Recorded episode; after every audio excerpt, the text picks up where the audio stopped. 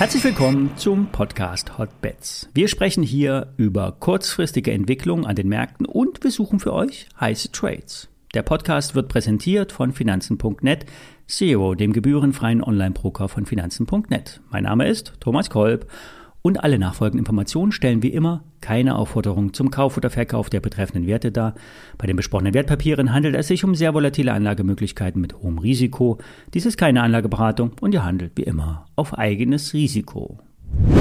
Ja, gestern gab es schon mal einen Vorgeschmack was die Berichtssaison bringen könnte. Der relativ breit aufgestellte Einzelhändler Walmart hat die Schätzung der Wall Street Banken verpatzt. Der Ausblick für das Gesamtjahr wurde zudem nach unten angepasst.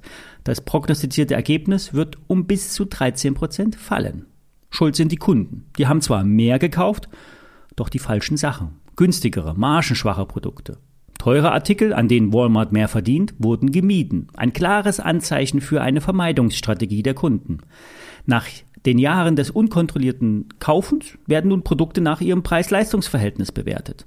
Auch in Deutschland werden die teuren Markenartikel gemieden. Selbst die redegehemmten Einzelhandelsketten mucken jetzt öffentlich auf. Die Konsumgüterproduzenten würden übermäßig die Inflation ausnutzen, um die höheren Preise ähm, höher anzuheben als äh, nötig. Kommen wir zu den Aktien. Der Walmart-Effekt könnte nämlich Auswirkungen auf die Amazon haben. Amazon berichtet am Donnerstag über das erste Halbjahr. Bekannt ist, dass der letzte Prime Day gut gelaufen ist. Die durchschnittliche Ordergröße zog zweistellig an und weil es so schön war, wurde ein zweiter Prime Day für Herbst angekündigt. Was die Börse interessiert, ist das Wachstum. Der Börsenwert von Amazon beträgt 1,3 Billionen Dollar. Das lässt sich mit einem Online-Kanal nicht begründen. Zwei Drittel des Gewinns kommt aus dem Cloud-Business. Angeblich würden ein Drittel des weltweiten Datenvolumens in der Amazon Cloud verwaltet. Die Dateninfrastruktur macht rund 13 Prozent am Umsatz aus, aber wie gesagt, ein Großteil des Gewinns.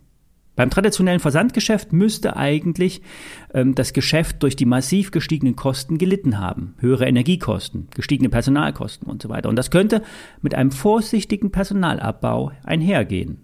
Ein wichtiger Kanal ist Prime mit Video, Gaming und aber auch Werbung. Es werden bis Jahresende weltweit 270 Millionen Prime-Mitglieder erwartet. Die zahlen mittlerweile 139 Dollar pro Jahr. Natürlich nicht alle, aber sukzessive werden alle, äh, werden die Alt-Prime-User einen höheren Preis zahlen müssen. Die Videomediathek ist hier ein wichtiges Standbein. Zudem kommt Musik und Podcasts werden auch immer stärker vermarktet. Und über alle Kunden, egal ob Prime oder nicht, wird auch Werbung gestreut. Hier nimmt Amazon über 30 Milliarden Dollar ein. Die Aktie steht bei rund 120 Dollar und hatte sich die letzten Wochen um rund 20 Prozent erholt. Jetzt geht es um Hop oder Top. War die Erholung nur eine Gegenbewegung im Bear Market? Dann geht es auf 100 Dollar oder darunter. Aktuell wurden die ersten Stop-Loss-Marken der Trader gerissen.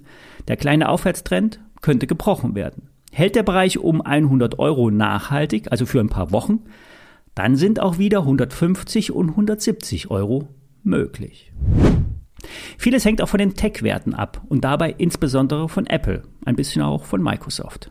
Der letztgenannte wird heute Abend Zahlen liefern. Hier wurde der Umsatz auf Dollarbasis schon den aktuellen Währungskursen geschuldet angepasst. Personalstraffung, sprich keine Neueinstellung und Ausnutzung der natürlichen Fluktuation. Eine Aktie, die eigentlich für den gesamten Tech-Sektor steht und das Schwergewicht ist, ist die Apple.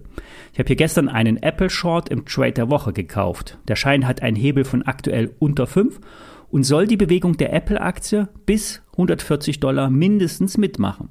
Wenn die Zahlen am Donnerstag schwach ausfallen würden, also unter einem Umsatzplus von 6% und Gewinnsteigerung ähm, von 12%, die werden nämlich prognostiziert, dann könnte auch 130 Dollar im Apple-Kurs angesteuert werden. Fallen wir auch da darunter, könnte Apple locker die Marke von 100 Dollar erreichen und damit Stand heute ein Drittel seines Börsenwertes verlieren. Das klingt viel, ist aber bei einer Bewertung von etwas unter 2,5 Billionen immer noch vertretbar. Wie gestern gesagt, die Bewertung resultiert aus dem Cashflow. Das sind auch die Kriterien, die Warren Buffett für sein Investment heranzieht. Ihm ist es egal, ob die Aktie bei 200 oder 100 Dollar steht. Für euch sollte das nicht egal sein. In einem Bärenmarkt werdet, äh, solltet ihr oben nämlich eher verkaufen und unten kaufen. Und das Schwierigste ist allerdings das unten. Denn wo ist unten? Das kann man nämlich immer erst im Nachhinein feststellen. Das Problem bei den großen Börsenabschwüngen ist nämlich immer das zu frühe Reinvestieren. Profis, Trader und Asset Manager erwarten einen weiteren Down-Move im Gesamtmarkt. In dem, äh, dem, Apple Short äh, liege ich äh, rund 5% vorne. Die Aktie könnte kurzfristig auch den Aufwärtstrend nach unten brechen und vor den Zahlen absacken. Die WKN zum Schein stelle ich euch nochmal in die Show Notes. Achtet auf die Ordergröße. Investiert nur ein paar tausend Euro, nicht die normale Aktienposition, denn Hebel 5 bedeutet eine Verfünffachung des Risikos und der Chance. Der DAX, der hängt nun an der neu ausgebildeten Marke von 13.160 Punkten herum. Die letzten fünf Tage wurde hier eine Art Plateau geschaffen. Unter 13.000 wird es wackelig. 12.9 ist der letzte Haltepunkt.